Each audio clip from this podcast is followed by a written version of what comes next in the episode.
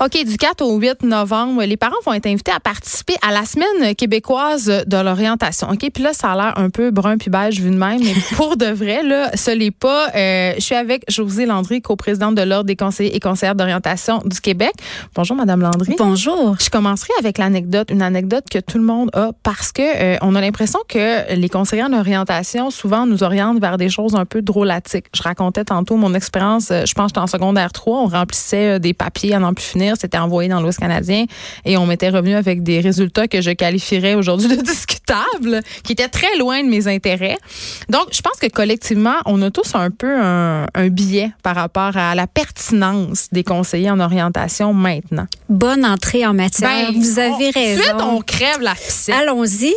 Effectivement, euh, je pense que tout le monde a une anecdote à me raconter. Oui, oui. J'aurais dû faire ci finalement. Je sais pas ce que je fais. Bon, Ouais. premièrement, première euh, première mise au point. euh, maintenant, on ne dit pas que les conseils d'orientation orientent. Oh. Hein, avant, on disait un orienteur. C'est vrai.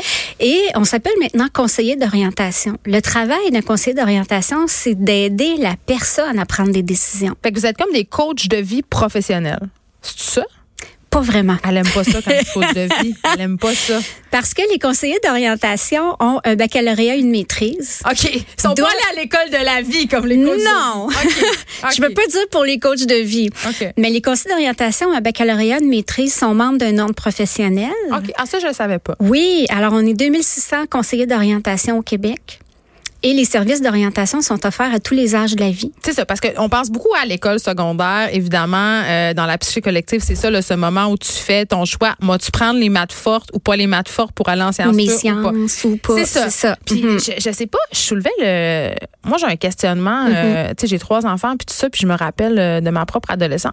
C'est- très tôt pour prendre ce tôt. genre de décision-là. Puis Oui. je me demande comment c'est possible parce que je comprends, à un moment donné, il faut faire des choix, il faut choisir euh, un domaine d'études, tu sais. On pourrait dire un parcours C'est pour ça. commencer. C'est ça. Mhm. Puis, mais ils nous demandent à un très jeune âge de prendre des, des décisions qui vont impacter de façon majeure notre existence Mhm. future. Et ça, pour moi, c'est très, très, très peu constructif.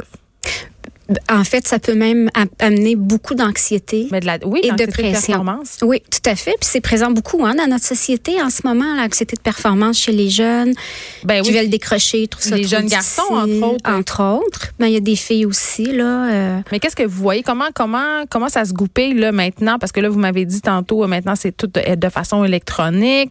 Euh, Est-ce qu'au secondaire, on intervient encore comme avant? C'est Ben, quoi la nouvelle façon? Notre premier outil de travail, c'est nous-mêmes comme professionnels. OK. Hein? Alors, quand on utilise des tests psychométriques, c'est parce que c'est un outil qui nous permet d'aller encore plus loin si on en a besoin. Alors, le premier travail d'un conseil d'orientation, c'est d'évaluer la personne qui est devant lui.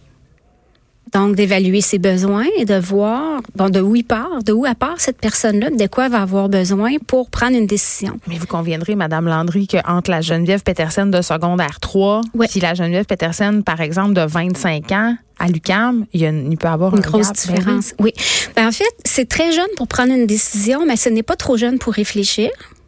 Ça, c'est vrai. Et je pense que même à- à- au secondaire, on est capable de prendre certaines décisions. vous voulez dire sur les grands nos intérêts? Oui, ben en fait, on est capable de savoir est-ce que j'aime ce sport-là, cette activité-là artistique? Est-ce que je suis plus une scientifique ou pas? Bon, alors on, on est déjà conscient de certains intérêts qu'on a. Maintenant, la pression va venir souvent du fait qu'on veut choisir pour la vie.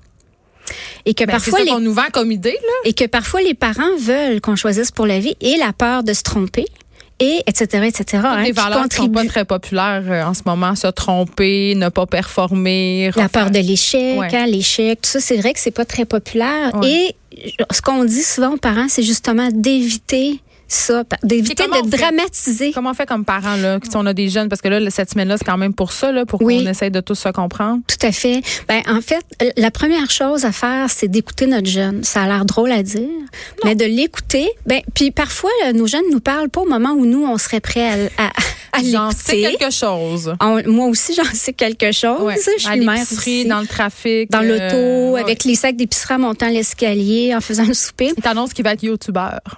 Par exemple. Mais qu'est-ce que ça prend pour être YouTuber? Mais ça, vous en voyez maintenant. Hein? euh, les Ben jeunes n'ont oui. pas les mêmes désirs qu'avant. Non, avec les nouvelles technologies, avec, je vous dirais aussi, puis ça, c'est un autre biais qu'on peut avoir, les listes de métiers d'avenir, où présentement, on est en, dans une période de pénurie de main-d'œuvre. Donc, on nous présente une liste de métiers, c'est comme s'il fallait qu'on aille absolument là. Maintenant, si j'ai un jeune comme parent, ou moi comme conseillère d'orientation, un jeune qui a un profil artistique, ça veut dire qu'il n'y a pas d'avenir? Ben, moi, c'était ça qu'il me disait. Mm, mm. Alors, le directeur de mon école secondaire m'avait dit que j'aurais jamais de job et que je finirais sur le BS. On le salue. C'est dommage. C'est très dommage. Ben c'est pas le genre de conseil vraiment. J'aurais pu euh, briser la, ma petite flamme intérieure. Effectivement, effectivement. Puis j'aime bien votre expression petite flamme intérieure. Elle est là peu importe l'âge qu'on a, on a, on peut avoir une flamme, on peut avoir un intérêt. Ce que les parents peuvent faire, outre écouter, c'est mm. encourager les jeunes à aller explorer. Par exemple, il y a des portes ouvertes dans les cégeps, dans les universités. ouais, je comprends ce que vous me dites, mais explorer, il y en a qui explorent beaucoup, hein. Il y, en a qui explorent longtemps. Tu sais, euh, Pete dans Chambre en ville, là, on est, on, les plus jeunes s'en rappellent pas, là, mais il y en a qui sont trois, Ça trahit notre âge. ouais, c'est ça. mais en fait, il y a, y, a, y a, quelque chose quand même d'assez normal d'avoir un parcours qui est jonché de différents changements. Ça veut pas mm. dire qu'on s'est trompé. C'est que l'identité, c'est quelque chose qui se construit tout au long de la vie, selon les expériences personnelles, professionnelles, les les activités parascolaires, par exemple, qu'on peut avoir, les gens qu'on rencontre. Quand on est jeune, on peut rencontrer plusieurs personnes.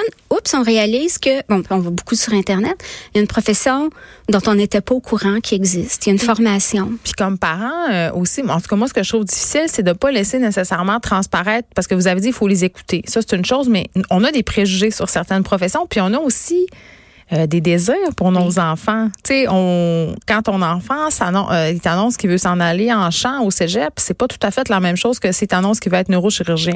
Tu sais, on a des billets. Je, je, le comprends et souvent les biais qu'on a, c'est en fonction de, par exemple, comme parents, de nos propres désirs ou nos propres craintes, alors que nos jeunes les ont peut-être pas ces craintes-là et ils vivent dans un monde différent de celui dans lequel on est a vécu. on veut être réaliste, on veut, on veut qu'il soit, euh, qu'il soit bien plus tard. Peut-être que neurochirurgien c'est pas plus réaliste que chat. vous comprenez? Oui. ben, je vous dirais, il y, a, il y a un âge où on navigue beaucoup à travers différentes choses qui peuvent avoir l'air complètement contradictoire. Puis quand on s'arrête, il y a peut-être un fil commun, un fil conducteur.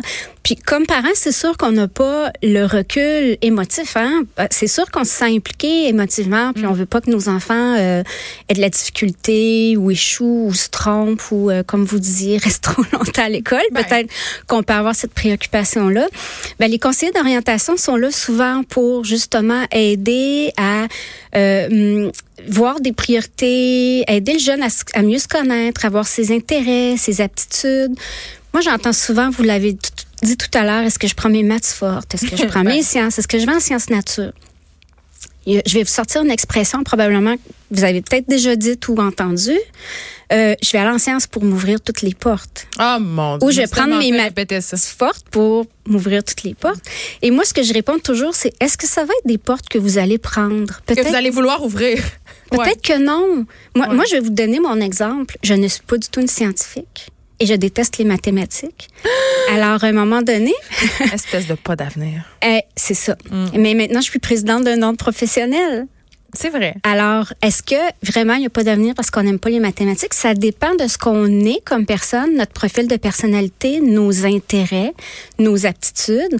Alors, c'est sûr qu'on peut toujours choisir en fonction d'une liste de métiers d'avenir, les salaires, les statistiques d'emploi.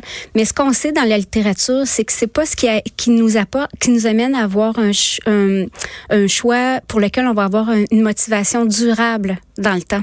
Je comprends. En terminant, Madame Landry, est-ce qu'une solution à, notre indécision un peu collective, là, cette difficulté de faire des choix à un jeune âge, euh, pourrait être, si on veut, aider ou résolu par euh, si on laissait la chance aux jeunes d'explorer, mettons, dans différents programmes? Si on rit beaucoup des programmes de cégep, exploration, intégration, là, mais c'est-tu si drôle que ça? Non, c'est pas drôle. Effectivement, c'est pas drôle. Et c'est tout à fait normal à cet âge-là de se chercher. Alors que c'est comme si on voyait ça comme anormal, puis on devrait savoir où on va.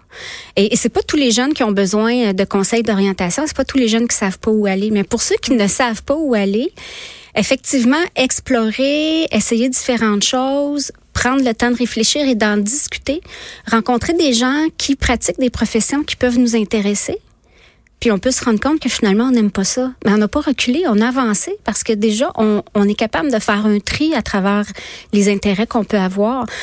Effectivement, on pourrait peut-être laisser un petit peu plus de temps aux jeunes d'explorer, mais le système scolaire québécois étant ce qu'il est, mais ça coûte de l'argent, puis on est dans une société de performance aussi. Tout à fait qu'à un fait. moment donné, il y a juste Mhm. mieux. Madame José Landry, merci, présidente de l'Ordre Ça m'a des fait plaisir. conseillers conseillères d'orientation du Québec. Et je rappelle que du 4 au 8 novembre, euh, ben, c'est la semaine québécoise de l'orientation. Donc, profitons-en peut-être euh, pour participer aux différentes activités qui vont avoir lieu. espaceparent.org, parents avec un S. Puis peut-être discuter aussi avec... euh, mais la nos- page Facebook, la page Facebook, on va avoir des conférences à tous les soirs. Donc, on peut pas... Donc- on, on- même si on est occupé, on peut écouter ça live On en peut faisant écouter son ça et on peut envoyer des questions en ah, ligne. quand même. Ah oui, Vous êtes là. On est, on est plus à l'heure On est en formulaires, ligne. euh, en papier. Merci beaucoup, Madame Landry. Merci. De 13 à 15, les effrontés. Cube.